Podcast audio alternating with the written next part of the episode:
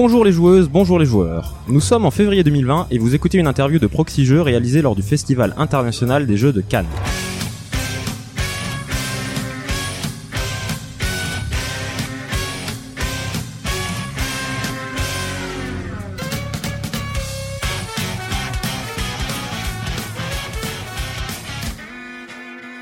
Je suis BenoFX et en ce dimanche matin, je suis accompagné de Astien. Salut Astien, comment tu vas? Salut BenoFX, ça va pour un dimanche matin. Pas trop fatigué?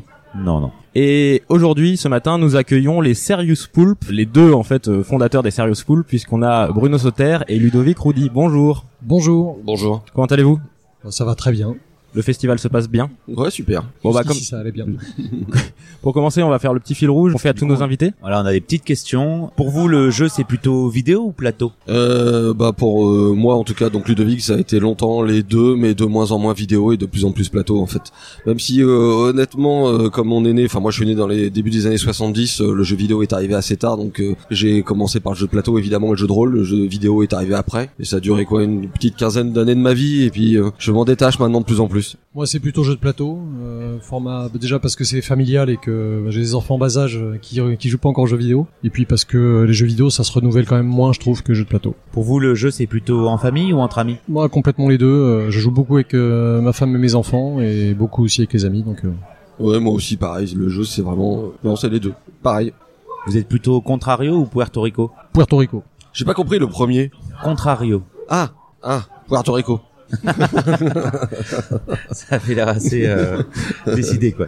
Vous êtes euh, plutôt sur la mécanique d'abord ou le thème avant tout? Ah bah je pense que euh, je pense qu'on est enfin moi en tout cas personnellement c'est un mix des deux. En fait j'adore les mécaniques mais j'adore le thème et je trouve ça très bien quand le thème rejoint la mécanique et les deux vont ensemble. J'avoue que les jeux purement mécaniques très froids j'étais assez euh, assez réticent jusqu'à il y a quelques années mais je m'y mets. Mais euh, non j'aime bien les deux et je pense que l'association des deux c'est la meilleure solution Bah pareil. Euh, moi, je rajouterais que ce que je préfère dans un jeu, c'est les souvenirs qui me restent une fois que la partie est terminée. Hmm. Et donc, généralement, quand le thème et la méca fonctionnent bien, ça laisse des histoires à raconter pendant les dix ans qui viennent. Quand on se raconte des aventures. euh, Exactement. Ou des grosses branlées qu'on s'est pris. euh, parce qu'on a fait l'erreur. euh, on a baissé sa garde après 7 heures de Twilight Imperium, euh, pensant qu'on y était arrivé. et Que... Le jeu, vous le préférez en boutique ou en financement participatif? Euh, je ne répondrai pas à cette question. Je ne répondrai pas à cette question. je, je, moi, je pense qu'il y a de la place pour tout le monde, pour tous les types de jeux, pour tous les types de supports de vente, il y a tout. Donc, euh, je pense qu'il y a des jeux qui sont vraiment adaptés à Kickstarter et des jeux qui sont vraiment adaptés aux boutiques. Donc, euh, ni l'un ni l'autre, les deux. Mm. Pas mieux, décidément, on, est, on pense tellement la même chose en fait. C'est beau, ça, c'est beau. Bon, promis, la prochaine fois, je dis l'inverse de toi. D'accord, mais je parlerai pour- en premier. alors. Le jeu, c'est rangé à la verticale ou à l'horizontale? Vertical. Alors non, moi je pense euh, ni l'un ni l'autre. moi j'ai une tendance à mélanger tous les jeux dans la même boîte pour que ça prenne moins de place. J'avoue que j'ai pas essayé de ranger septième continent à la verticale encore. hein. Je- bah, ça je passe pas. en fait. Ouais, ça Ouais. passe. Ça passe, faut pas le mettre à l'envers par contre. Ouais. pas se tromper de Pas sens. l'ouvrir à l'envers surtout. Ouais. Et dernière petite question, le jeu c'est avec un thermoformage ou avec des ziplocs Bah, Bon, alors déjà le ziploc, je ne sais pas ce que c'est, donc je ne Des je- petits sachets en plastique. Eh ben, eh ben, c'est une question que je ne me suis jamais posée. Euh, moi qui joue à, en ce moment des wargames avec figurines, euh, je dirais plutôt le, plutôt le thermo quand même, parce que le zip bag, euh, ça réussit pas aux figurines. Bah, merci pour ces petites réponses. Alors, pour vous présenter en quelques mots pour euh, nos auditeurs qui ne vous connaîtraient pas encore, vous êtes les cofondateurs de Serious Poulp et aussi de Fun Consortium, je crois. Est-ce que ça existe encore, Fun Consortium? Ouais, ça existe encore. euh, pour l'instant, ça n'a pas une énorme activité, mais euh, c'est nos deux sociétés, une qui est plutôt axée sur le corps et l'autre sur des jeux plus grand public. Tout à fait. Vous êtes, euh, si je me trompe pas, co-auteur de tous les jeux qui sont sortis chez Serious Poulp. Absolument. Exactement.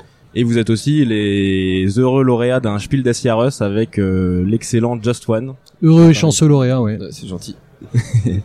Mais aujourd'hui, on reçoit plutôt avec votre casquette euh, Serious Poulp. Donc, euh, Serious Poulp, pour ceux qui ne connaîtraient pas encore, le jeu phare, je pense, de Serious Poulp, on peut le dire, c'est Septième Continent. Même s'il y a eu des titres euh, plutôt sympathiques avant. euh, moi, j'ai beaucoup joué à Steam Torpedo. Ah, notamment. bravo, Ouais, bravo. totalement. ouais. Notre premier, ouais. Ouais. 2010 déjà, ça date. Il y avait euh, Eight Master Revenge aussi, je Tout crois. à fait, comme ça. 2013, ouais. Euh, après, j'en oublie peut-être d'autres. euh, Non. Non. Après, Après, c'était c'était 6 ans de l'aventure, 7 euh, continent en mode, tiens, si Voilà, on passe donc- ces 6 ans à faire un truc. 6 ans de septième continent, est-ce que vous pouvez, euh, alors je sais pas si c'est possible, mais nous résumer en quelques minutes l'aventure septième continent, que- comment vous avez vécu ça, euh, quelle expérience ça a été pour vous euh, Euh, bah, ça dépend, ça dépend. Ludo. À, à- ouais, c'est moi. À partir de quand on prend le début de l'aventure, mais elle a commencé il y a très très longtemps, mais euh, euh, le, le début, euh, on va dire le déclic, ça a été euh, les échecs économiques de nos jeux précédents où on s'est dit bon allez là il faut trouver un jeu. euh. En fait j'ai l'impression que dans nos premiers jeux on essayait de, de respecter, euh, c'est bête ce que je vais vous dire, mais des règles marketing, de taille de boîte, de prix et on s'est dit bon que ça marchait pas. Donc au bout d'un moment on a dit allez on oublie tout ça, on va faire le jeu qui nous ferait vraiment plaisir, le jeu dont on rêve de jouer depuis des années. Et... Nos limites. Voilà, et quel que soit ce que ça coûte, le, le temps que ça prenne, le nombre de cartes, le format, euh, un joueur, euh, 20 heures de jeu, on s'en moque, allez hop, allons-y. Et donc on a euh, commencé à travailler sur un proto. J'ai, alors comme le jeu est beaucoup basé sur la surprise et l'exploration, la découverte, je me rappelle, euh, c'était un été, on était ensemble en vacances et, et je travaillais dans la cave pendant que Bruno allait se bronzer euh, dans la mer. Ça se passe souvent comme ça hein, chez les poules. D'accord. Et j'ai fait un petit prototype euh, chrome papier euh, que j'ai fait tester pour la surprise et Bruno a adhéré au système alors qu'il y avait que vraiment le début, les débuts. Et après on a bossé dessus ensemble euh, sur le concept pendant deux ans. La vraie histoire, c'est qu'il a ressorti un proto qu'il a fait quand il avait 12 ans, Ah ouais. et que Ouais. c'était le septième continent dans une version un peu plus euh, édulcorée. Et on a mis deux ans à vraiment peaufiner le système, à trouver notamment le système d'action qui nous avait pris beaucoup beaucoup de temps. Et, Mm. Et le jeu a été lancé. On dit bah comme on comme le jeu nous paraissait un peu étrange euh, par rapport au potentiel euh, euh, gens intéressés, c'est-à-dire le fait que ça soit un jeu 1-4 euh, mais euh, très 15 orienté. heures de jeu pour une partie. Est-ce que vous pouvez rappeler euh, les règles un petit peu, enfin que Ouais. le système aussi. Euh, le, le cœur du système de septième continent, c'est un jeu d'exploration et de survie, qui est un jeu coopératif pour 1 à 4 joueurs. Vous jouez les aventuriers maudits sur un continent maudit au début du 20e siècle.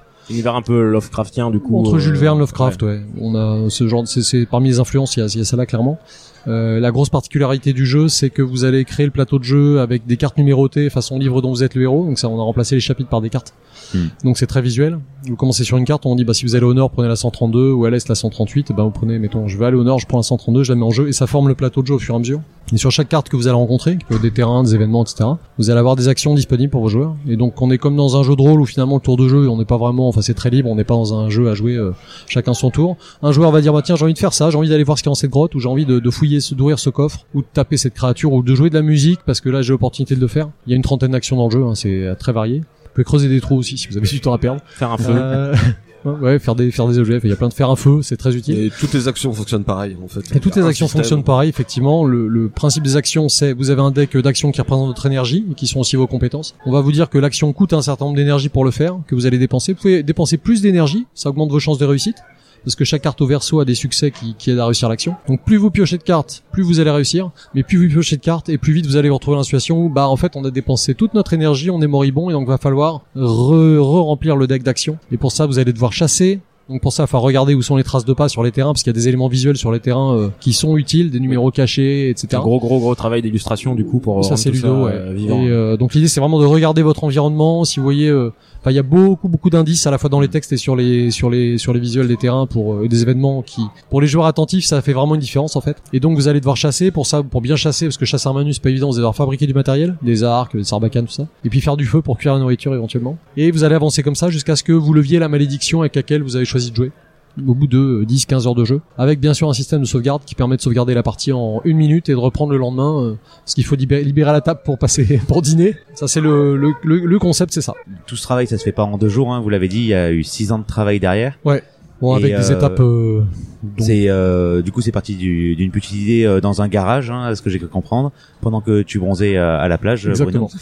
Mais du coup, euh, justement, vous vous répartissez comment tout ce travail-là? Parce qu'il y a de l'illustration, il y a toute une mécanique, il y a tout un univers à développer. ouais, il Euh, en fait, on, on travaille un peu en parallèle. En fait, comme on, on travaille pas sur les mêmes choses, euh, on réfléchit ensemble à la trame générale, euh, aux grosses mécaniques, et ensuite euh, Bruno développe les textes et les histoires pendant que moi je fais les illustrations. Et souvent, en fait, on travaille parallèlement. Quand j'ai fait les illustrations, souvent ça, ça engage Bruno à modifier ses textes et inversement. Euh, quand il fait des textes et moi j'ai pas encore fait les illustrations, je les suis. Donc vraiment, on travaille en parallèle et on se croise régulièrement. Ludo est plus axé sur le ce que j'appelle le core design, c'est-à-dire vraiment le cœur du jeu. Mhm. Et moi, je suis plus axé sur le level design, c'est-à-dire en gros tous les événements qui font que vous allez euh, choper la tourista en mangeant un fruit euh, pas mûr, ou ce genre de choses. Tout le narratif. euh, Ouais. Et, et donc, comme on le disait, vous, vous êtes cofondateur, enfin vos boîtes, vous, vous êtes ensemble, sur tous vos jeux, vous bossez ensemble. Vous en avez pas un petit peu marre euh, l'un de l'autre euh? Ça tombe bien que vous me posiez cette question. Je ne savais pas comment lui dire.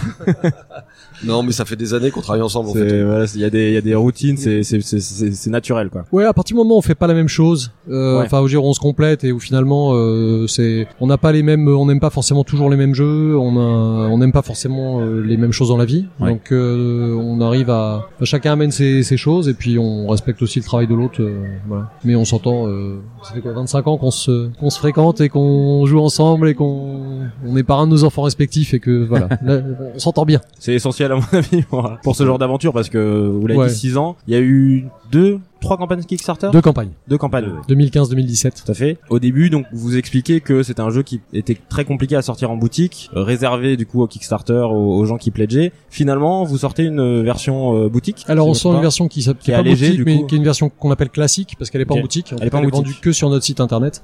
mais elle est pas réservée du coup aux, aux pledgers. Quoi. Non. Tout le monde peut se la. En fait, ça a été, euh, on, on s'est retrouvé avec un espèce de, de dilemme. Euh, qui- bon, comme du Ludo l'expliquait tout à l'heure, euh, c'était un jeu où le parti pris c'était no limite. Donc, euh, on s'est affranchi toutes les contraintes de se dire il faut prévoir la marge distributeur, la marge boutique, etc. Et à un moment donné, ben le jeu coûte cher à produire.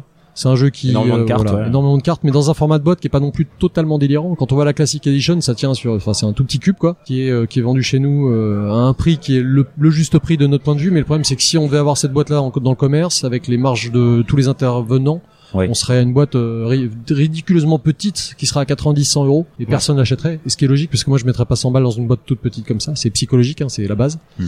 Euh, donc c'est vrai qu'on a eu en même temps un, un dilemme, c'est qu'il y avait énormément de spéculation après le Kickstarter. On savait pas exactement ce qu'on allait faire, si on allait en faire que le jeu n'a jamais été annoncé comme étant KS exclu. Ouais. Mais euh, les choses qui ont été KS exclues, notamment je pense au marais de l'épouvante et à certains composants genre la figurine en plastique, ne seront pas réimprimés. Donc c'est des choses que si les gens les ont achetées sur Kickstarter, ben ils sont les seuls à les avoir. Et la collector box, la boîte noire comme la blanche, sont des exclus Kickstarter dans ce format-là. Maintenant la classique édition, on a retiré pas mal de choses, euh, notamment tous les petits accessoires qui étaient KS exclusives, une centaine de cartes. Euh, mais le cœur du jeu est là. Donc ça permet aux gens qui veulent quand même vivre l'expérience 7 continent de pouvoir le faire sans avoir à débourser des fortunes sur eBay. Euh, Sur Ocaseo, euh, où il y a Sur des prix, Ocaseo, les prix s'envolent un petit peu. euh. C'est vrai qu'il y a, il y a pas mal de spéculations sur euh, Kickstarter. C'est, c'est un peu une dérive aussi du.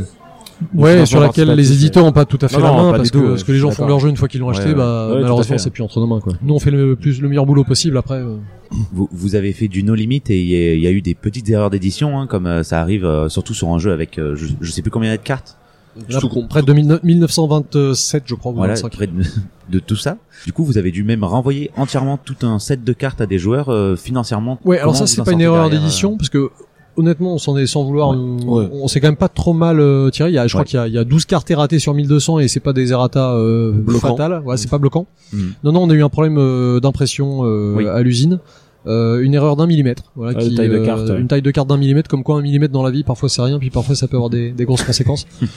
Ce qui faisait que potentiellement dans une même boîte vous aviez des cartes avec un millimètre de différence. Bon ce qui, était chiant pour sliver les cartes pour ceux qui se livrent, mais ce qui était chiant aussi parce que ça permettait d'identifier des, des sets de cartes en disant bah d'accord elle est plus haute, elle dépasse dans le sabot euh, par rapport aux autres, donc euh, c'est quelque chose qu'on pouvait pas. Il y a les éditeurs qui disent bon bah désolé shit happens, c'est pas notre politique, voilà on a quand il y a un problème de cette nature, euh, on estime que le jeu c'est un produit de luxe, euh, elle était pas peu cher, donc on a fait le boulot, on on s'arrangeait avec le fabricant et puis on a pris euh, effectivement on a réimprimé. euh, 43 000 euh, sets de cartes, de 962 cartes, donc ça fait des millions de cartes qu'on a expédiées euh, à nos frais euh, à tous les contributeurs qui avaient eu une boîte euh, potentiellement buggée. C'est-à-dire qu'en plus les boîtes, on n'avait pas la garantie que c'était dans toutes les boîtes, mais c'est un outil de découpe qui avait été mal calibré, un Ouais. millimètre de différence.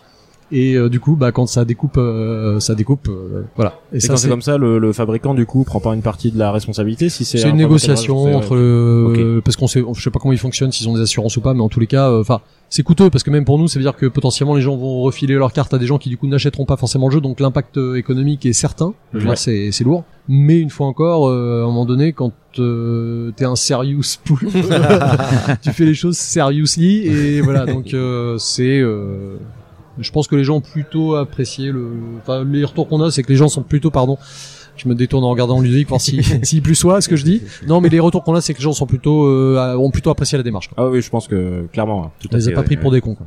Hmm. tout à fait. Et du coup, euh, vous remettez le couvert euh, avec un nouveau jeu. Ouais, donc euh, là, un peu plus saqué mais on est reparti pour 4 ans pour la même euh, même gabarit de jeu puisque c'est dans le avec le même système que Septième Continent. tout à fait Alors, alors vous le- présentez à Cannes euh, là euh, sur le salon. ouais Ça alors c'est un Septième Citadelle. septième citadelle the seven citadel C'est un jeu qu'on a présenté pour la première fois à SN. On est encore sur un prototype euh, d'un petit morceau de jeu qui est le scénario d'introduction. Euh, qui évolue euh, de salon en salon au, au gré des bêta-tests qu'on fait ici et ailleurs. Mhm.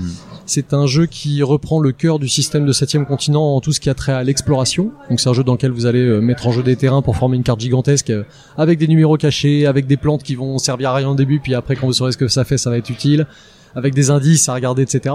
Donc toute la partie exploration est très proche de celle de, de septième continent.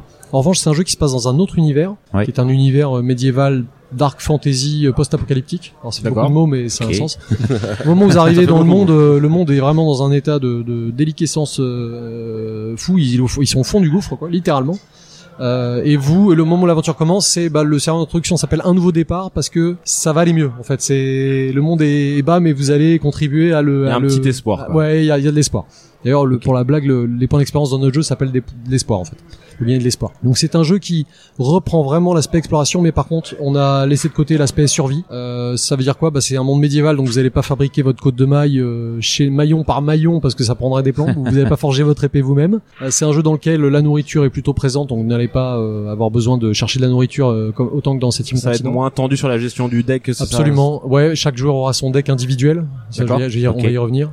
Euh, et surtout, c'est beaucoup moins die and retry que ne l'était septième continent. C'est-à-dire que c'est un jeu le principe, c'est que vous choisissez une menace au début de l'aventure que vous allez affronter sur une quinzaine d'heures, on va dire, qui est découpée en chapitres. Et euh, si vous êtes exsangue, euh, c'est-à-dire si les joueurs n'ont plus de points de vie, parce que maintenant ils se partagent des points de vie avant de partir à l'aventure, vous revenez à la citadelle qui sera un peu votre votre point de départ, euh, enfin un des points de départ possibles, mais ce sera votre camp de base, on va dire, même si le terme est pas très joli bah, le jeu vous jugera sur votre performance, les objectifs que vous aurez accomplis ou pas accomplis, l'état dans lequel vous êtes rentré, parce que si vous êtes rentré à chaque fois comme euh, en mode débraillé, couvert de sang, les, votre communauté que vous avez, que vous portez un peu euh, du bout de vos petits bras, euh, se dira est-ce qu'on a choisi les bons leaders, est-ce que c'est pas des super losers nos les mecs qui nous dirigent? Donc le jeu va se souvenir de tout ça, mais l'histoire va avancer. Donc il y aura pas de je meurs, je recommence, ce sera plutôt euh, Ce qui pouvait frustrer certains joueurs sur la partie. ça pouvait être une source de Ouais. frustration qu'on comprend. plutôt, euh, on est mal parti, mais on continue. Voilà, on décide de continuer, donc vous irez au bout. Peut-être qu'au bout vous ferez rétamer, mais au moins vous aurez une vision de, de cette l'ensemble aventure de la complète. quête, ouais. ouais. Du coup, on est dans un monde vraiment vivant, j'ai l'impression, où on va rencontrer du monde et tout ça, alors que dans septième continent, on était seul, quoi.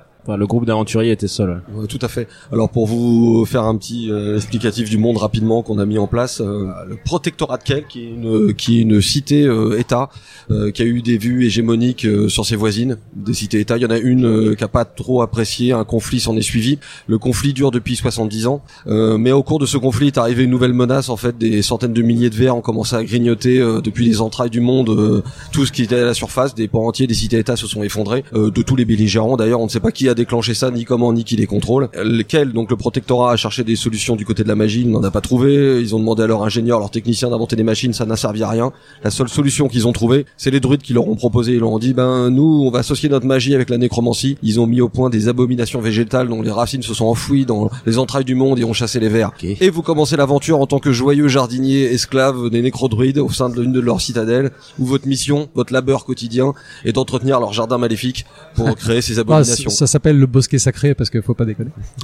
Dit autrement, la remède est devenue pire que le mal. euh, Mais il y a un espoir. Donc vous incarnez un jardinier. Effectivement, le monde est plus vivant. Et ce qui est intéressant, c'est qu'on n'a pas euh, les personnages, euh, le système d'évolution des personnages est beaucoup plus poussé dans le septième continent. Maintenant, vous, ne jouez pas un archétype. Il n'y a pas de voleur, de magicien. Non, vous jouez soit un grand gaillard un peu costaud, soit un vieillard, soit un jeune adolescent, soit encore une femme un peu bagarreuse. Chaque joueur, chaque personnage va venir avec 15 cartes qui lui sont propres et va pouvoir ajouter 5 cartes dans son deck pour commencer à orienter son personnage plutôt dans un style de jeu euh, combatif ou plutôt arcane tout ça Il y a voilà un côté un petit peu plus jeu de rôle. Du voilà coup. avec un gros système d'évolution vous commencez à 20 cartes mais vous allez pouvoir finir en évolution à 30 euh, 35 plus de, encore de cartes sachant qu'effectivement il y a des PNJ donc on a rajouté des systèmes de discussion où vous allez pouvoir interagir euh, vous faire des amis et des ennemis avec euh, des cahiers de dialogue qui vont vous permettre d'avoir des embranchements de, de, de discussions assez intéressantes et avec le même système de cartes bannies orange enfin jaune et verte qui vous permettent à la fin d'une discussion de vous être fait un ami pour très longtemps et dans 4 heures vous allez rencontrer la tribu qui se souviendra de vous. Et vous dira tu as aidé notre cousin maintenant c'est à nous de t'aider Ok. Donc même système que c'était. Tu as aidé notre pire ennemi. Ouais, on va t'en sur- faire, on va te faire, chi- on va te faire chier. Sur Ouais. tout le fond du jeu, euh, on est sur quelque chose de bien bien différent de, de septième continent, clairement quoi. Au niveau du ressenti, ouais, c'est c'est une autre expérience. On a simplifié aussi pas mal de choses, simplifié ou fluidifié. mais, euh, les, les Anglais disent streamliner. C'est vrai que c'est c'est ça. C'est en fait, on a un certain nombre de couches, notamment l'inventaire qui est beaucoup plus simple. On n'a plus le principe de craft, donc maintenant ça se gère différemment Ouais. avec un principe de mots clés. Le système d'action, euh, un des éléments de septième continent, c'est que quand vous preniez des cartes, vous pouviez en garder une qui était votre compétence que vous ajoutiez à votre main. C'est un détail, mais aujourd'hui c'est une conséquence d'action. C'est plus systématique, donc ça fluidifie certaines actions. où On pioche juste deux cartes, on les bazarde parce qu'on peut pas les garder. et donc ça fait que ces étapes-là sont, sont simplifiées. Les états également. Euh, donc on a cherché à enlever les couches qui nous paraissaient un peu, euh, voilà, un peu. euh, c'est toujours un travail. Le travail d'auteur, c'est c'est souvent en fait. C'est euh, le travail des purs qui est le plus Ouais, en fait, c'est ouais. c'est comme un sculpteur, quoi. On commence par un gros bloc de pierre, et puis à la fin, on Mm. est dans les micro détails euh, à buriner euh, avec un tout petit marteau. Et puis il y a un petit détail aussi, euh, quand on a commencé le septième continent, on s'était mis des, des barrières psychologiques, des freins avant la campagne, on s'était dit non ça on le fait pas parce qu'on n'était pas sûr, est-ce que ça va marcher, est-ce que ça va plaire, est-ce qu'on va pouvoir faire autant de cartes. Maintenant qu'on a vu comment le septième continent a marché, euh, les freins ont été débloqués. Une autre grosse différence, c'est que on intégrera dans la boîte de base une carte du monde qu'on a là, mais Ouais. que les joueurs ne verront pas. Bah, Enfin, si, peut-être en photo sur votre blog. Ouais, ouais. si vous nous envoyez une image, Ouais, on pourra ouais, la c'est mettre C'est une carte de monde, donc c'est un, un grand document au format quasiment A3 qui représente la carte du protectorat quel, mais c'est la carte du monde d'il y a 100 ans. Plutôt à Tel, deux. tel que les Ok. ou à deux, ouais. Ouais, on est effectivement ouais à trois, ouais, ça c'est le, ça, c'est le Non c'est pas grave, c'est à deux. Mais bon.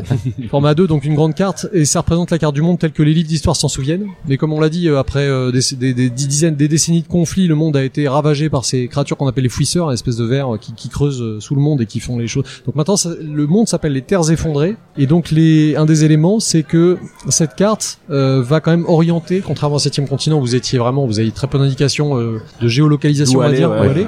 Ouais, vous Là, aviez bah, ce quand un carnet personnage- euh, dans lequel on dessinait carrément sa carte. Ouais, c'est euh, ça. Là, si un personnage vous parle de, de, la- de la bourgade de Gibor, par exemple, eh ben, vous saurez que, ah, tiens, bah, c'est, c'est bon, elle est là sur la carte. Alors, est-ce qu'elle existe toujours sous cette forme-là ou pas? Est-ce qu'entre temps, il n'y a pas une crevasse Mm. énorme qui, qui, qui nous sépare de cette ville? En tous les cas, vous avez un élément de, On de peut avoir des gameplay. euh, mais en tout cas, on sait. Ouais, euh, exactement. on a des- Ah ouais, vous allez avoir des surprises parce Bah, que le monde ça. a vraiment changé euh, Le significativement. monde sera une entière surprise. Et euh, un des autres euh, changements importants qu'on a fait, c'est qu'on a une, enfin, c'est pas un changement, c'est une nouveauté. On appelle ça la feuille destinée, et c'est un espèce de sphérié pour ceux qui connaissent euh, Final Fantasy, euh, dans lequel vous allez avoir euh, des choix cornéliens pour voir comment vous la destinée de votre groupe en fait, pas pas, pas juste les joueurs, mais aussi toute votre communauté. On a ça Et dans vous- pas mal de jeux vidéo, notamment. Exactement. Et donc slash, ça va être, euh, est-ce que je décide de plutôt acheter des compétences avancées pour mes personnages, ou plutôt développer mes niveaux de défense, de sécurité, augmenter le niveau de maîtrise, qui fait que des compétences de base vont devenir beaucoup plus puissantes quand mon niveau de maîtrise aura atteint un score donné. Ouais. Et il y a un des paramètres. Euh, c'est une petite case à cocher qui, grosso modo, correspond au fait d'envoyer des éclaireurs ou des émissaires dans le monde pour vous, et ils reviennent avec des informations sur, bah tiens maintenant c'est devenu ça. Et donc sur cette euh, cette carte format A2, il y aura un système de de protège carte façon euh, page de classeur ultra pro, je sais pas si vous voyez, ouais. Ouais. à la Magic quoi. Et vous allez pouvoir glisser une carte qui à remplacera, voilà, qui vous mettez à jour la carte. Et vous allez vous rendre compte de ce que ça fait. Et sur les cartes, la carte que vous aurez mise, vous allez avoir potentiellement, ah bah tiens, maintenant j'ai débloqué un nouveau point de départ pour mes aventures. Euh, tiens, euh, j'ai euh, ce bâtiment en ruine que je vais pouvoir euh, reconstruire et qui va me donner un bonus la prochaine fois que je partirai à l'aventure parce que du coup maintenant j'ai noué des relations avec cette partie-là des mecs du monde, etc. Mais forcément, si vous axez tout sur la carte, vous axerez moins sur vos compétences avancées ou sur votre niveau de maîtrise ou sur les caractéristiques de votre groupe. Donc vous allez avoir en permanence Des des, choix choix, et c'est ça qu'on aime dans un jeu, c'est que les joueurs se disent, euh, bah je peux faire 50 000 trucs. Ouais. Qu'est-ce Mais je peux pas tout faire. Mais je peux pas tout faire. Je peux jamais tout faire parce que la frustration est saine. différemment. euh, Absolument. Ça, ça a l'air, euh, ouais. euh, du coup, est-ce qu'il y a un système aussi de donjons ou de choses qu'on explore euh, où ça reste sur le monde ouvert où il y a vraiment des. Comme le septième continent, vous allez pouvoir rentrer dans des grottes, des donjons, plein de choses. Après, on peut pas trop en parler parce que ça serait spoilé, mais c'est comme le septième continent, la carte est à peu près dans les mêmes échelles, un peu plus grande et pareil, découpée en plein de, de zones zones. et des surprises. voilà, des Un- systèmes qu'on a trouvés. Un des rigolos. gros apports aussi, c'est que la magie nous permet de faire des choses euh, assez sympas. Alors je vous donne un exemple. Donc on, on a privilégié, Ludovic parlait des dialogues avec les PNJ. On a privilégié le format du livre, façon livre dont vous êtes l'héros avec des chapitres numérotés parce que ça c'est moins ça moins prend moins de cartes en fait simplement. Oui. Puis les dialogues qui sont un peu longs. Typiquement, vous avez une compétence euh, qui s'appelle Vision du futur qui est plutôt une compétence qui va intéresser les arcanistes parce qu'elle génère de l'icône arcane qui est très utile pour ceux qui ont choisi de lancer des sorts par exemple. Mais son effet lui peut s'appliquer pour n'importe quel personnage. Et en gros ça vous permet quand vous lisez un chapitre d'aller voir le chapitre et puis de dire ah, finalement euh, ouais non je vais, je vais pas dire ça parce que ma vision du futur me fait dire que c'est une connerie et donc vous pouvez revenir là où vous étiez et choisir pour opter pour un autre euh, dialogue. Donc on a vraiment des, des compétences qui vont agir sur le gameplay. Et ça cette compétence là ben vous êtes la seule à l'avoir Contrairement à Septième Continent où Killan pouvait un coup faire ci et puis en fait elle était botaniste mais l'autre finalement il se démerdait pas trop mal avec les plantes.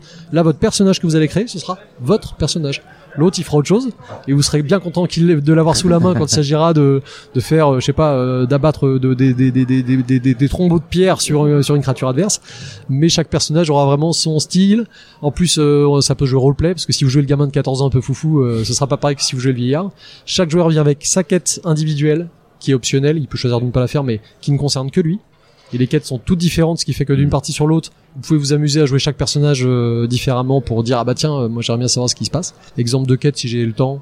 Euh, le, le gamin a euh, une tache de naissance euh, sur son bras et euh, le pitch c'est qu'il doit chercher le, enfin à quoi ça correspond et il doit regarder la, il doit retrouver en fait cette image là dans le monde ça pourrait être euh, dans une constellation euh, sur euh, sur un écusson de bouclier ou dans un parchemin fouiller. donc le quoi. gars va chercher à tout faire, alors que les autres c'est vont lui dire bon bon t'arrêtes de nous faire chier voilà.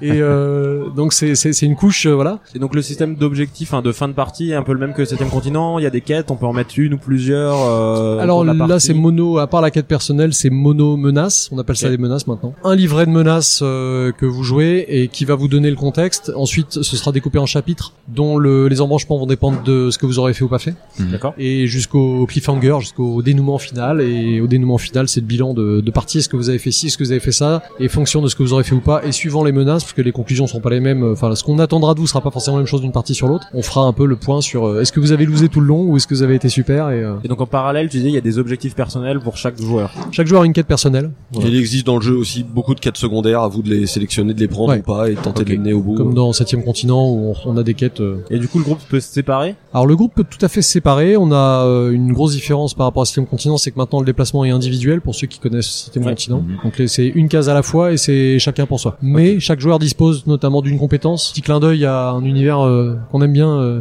donc la compétence s'appelle Grand Pas. Je pense que vous verrez de quoi je parle. Et cette compétence que tous les joueurs ont de base euh, leur permet de se déplacer une fois, enfin quand ils ont la compétence, comme dans Septième Continent. Donc ça permet d'avoir des moments où on se sépare et on décide, on peut décider de se rejoindre très facilement, mais faut guetter le moment. On peut pas, on peut plus le faire euh, nécessairement euh, quand on veut. Donc ça, ce sera effectivement, ça change aussi un peu le rapport à, à l'aventure pour une raison toute simple, c'est que imaginons que vous soyez dans un couloir et qu'il y a une salle. Ben, si tous les joueurs rentrent dans la salle, ça va coûter de l'énergie à tout le monde. Donc on aura plutôt tendance à dire bah tiens, toi vas-y, et puis tu, tu et les autres avancent. Donc le joueur y va, Fait l'éclaireur, et fait, puis fait voilà, ses ouais, trucs. Et après, s'il a grand pas, eh ben, il va rejoindre le groupe. Donc il y a aussi des moments où on est un peu plus tout seul, voilà, avec la tension que ça peut impliquer. Surtout que les autres sont vivent leur vie pendant ce temps-là, avancent de leur côté. Donc C'est c'est dans ce un cas, les autres voient les cartes qu'on qu'on découvre quand même quand on part tout seul ou il y a un système ou c'est un non, truc c'est qu'on- c'est pas, c'est toujours coopératif, hein, Ok. donc il y a pas de, il y a pas de raison de cacher, sauf si les joueurs décident de la jouer vraiment roleplay à fond, Ouais, genre en mode non, je vous dis rien. Bah, je te décris mais tu vois pas quoi. Exactement. On a des, on a typiquement, on le sait en introduction, on a une petite, euh, une petite énigme façon mini-jeu à faire. Euh, Il y a des joueurs qui la font tous ensemble, il y en a d'autres qui disent, euh, bah non, je suis seul face à mon truc, donc euh, je vais peut-être faire de la merde, mais au moins euh, c'est roleplay. Pas mal, euh, pas mal de changements du coup par rapport à, Ouais. à Septième Continent. Vous avez déjà annoncé Septième Citadelle sur euh, Kickstarter.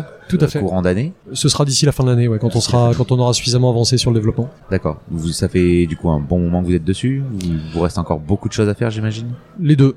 Ça fait un bon moment, il nous reste beaucoup de choses à faire. Et d'ailleurs, un, un petit détail, je reviens sur le monde et l'univers. On a essayé de, de créer un univers un peu original avec plein de secrets, plein de mystères à découvrir et de, notamment parmi parmi cet univers, de trouver un bestiaire original. Donc, on s'est volontairement détaché des gobelins et dragons qu'on imagine avec Bruno ensemble. Effectivement, on, même on met nos enfants à contribution, euh, tout le monde, euh, on essaie de trouver des idées originales de créatures. Je pense qu'on est plus dans la logique des, enfin moi, ce, j'ai ce sentiment des livres dont vous êtes le héros, notamment de Steve Jackson et Ian Livingstone, où où régulièrement il re- euh, revisitait les créatures connues, il sortait des trucs étranges et rigolos. Je me rappelle du roulard notamment, vous voyez ce genre, genre de choses dans la citadelle du chaos. Voilà, on est plus là-dedans quoi, Ok. histoire d'être un peu. Ok. Intéressant. Mais après, on retrouve quand même des créatures euh, connues de tous ou c'est vraiment vous avez essayé de faire euh, du 100% original. euh. Écoutez, vous êtes un jardinier, donc déjà ça change pas mal. Non, il y aura, il y aura peu de créatures connues de tous. Des revisites sûrement, mais Donc euh, campagne Kickstarter, euh, le calendrier fin d'année, vous avez déjà un peu une idée euh, des différents niveaux de pledge, euh, des tarifs, c'est pas encore euh, tout ça n'est pas Non, encore très défini. C'est euh. pas encore calé. Euh...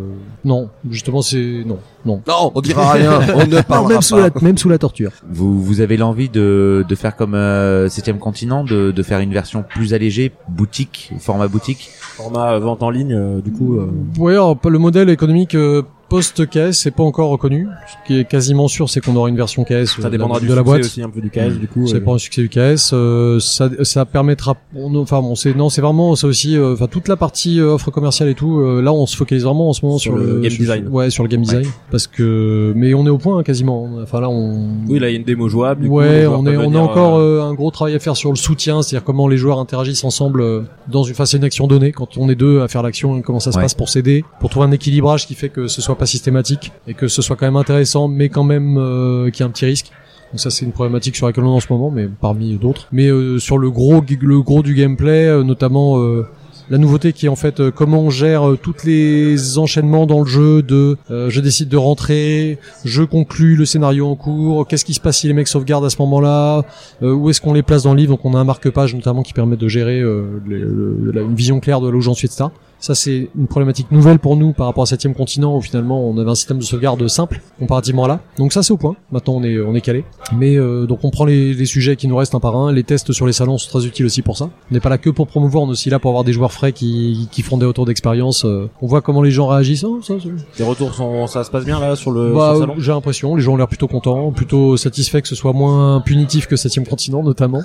euh, et euh, ils- visiblement le côté euh, propre deck d'action euh, est apprécié parce que les joueurs ont le sentiment de- d'être plus eux-mêmes et moins un, un morceau d'un groupe. euh, Oui. voilà. Un morceau d'un deck d'action. Après ça, ça, ça vient aussi du fait que septième continent, je crois qu'à la base c'était pensé pour du solo. C'était un des paramètres, ouais. C'est vrai qu'au début c'était pensé solo, c'était très orienté solo. Après euh, rapidement on s'est aperçu que c'était euh, tout aussi jouable, aussi intéressant à 2-3.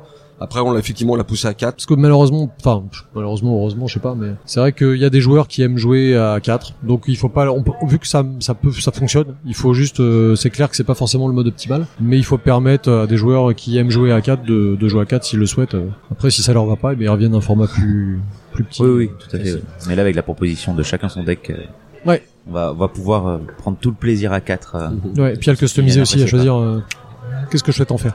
Il jouera super bien de la lire, ce sera un truc de malade. Et du coup, on pourra aussi jouer seul à septième citadelle. Tout à fait. Un 4 joueurs avec euh, le solo qui fonctionne. euh.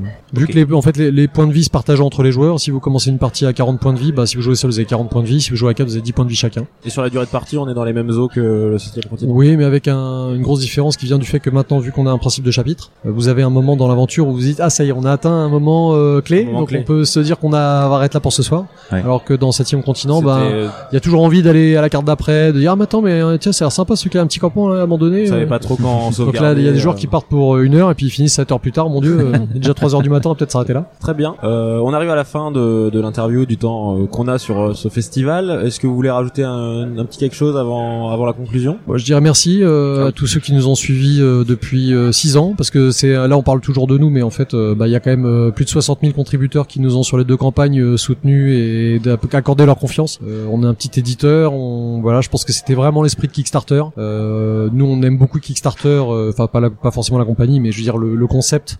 Euh, d'avoir euh, de donner la chance à des gens qui sont deux dans un garage de faire des choses que normalement ils seraient pas censés pouvoir faire. Euh, et c'est euh, de ce point de vue-là nous on- c'est pour ça aussi qu'on donne qu'on accorde de l'importance à tout ce qui fait euh, les spécificités de Kickstarter. Récompenser les contributeurs en les livrant en priorité les stretch goals enfin tout- toutes ces choses qui sont des couches particulières de ce, du financement participatif. Et on a hâte de retrouver les gens en fait parce qu'on les voit sur les salons mais sur Kickstarter aussi on retrouve des, des noms connus euh, et c'est toujours un plaisir d'échanger avec les gens et de, de commenter euh, donc voilà on les attend nombreux Une et belle aventure qu'on espère. ouais puis euh, on a une communauté bienveillante globalement Ouais. on a, sur Kickstarter on a des gens qui globalement il y a pas mal de campagnes où les gens disent ouais les gens sont parfois un peu hostiles un peu rude. ouais. nous globalement euh, sur des se passe on a bien. 40 000 contributeurs on a eu très très peu de trolls quoi enfin de gens qui étaient top, ça. venus en mode euh, Mm. pas très sympa les gens sont vraiment bien intentionnés et Mm. c'était super agréable Très bien. Et ben merci beaucoup. Et merci à euh, vous. Bruno. Merci Ludo. Merci beaucoup. Merci. C'était un plaisir de vous recevoir. Chère auditrice, chers auditeurs, si cette interview vous a plu, partagez-la et rendez-vous sur notre page Tipeee pour nous soutenir. On se retrouve très vite sur Proxy Jeux pour une autre interview ou un autre format. À bientôt et surtout,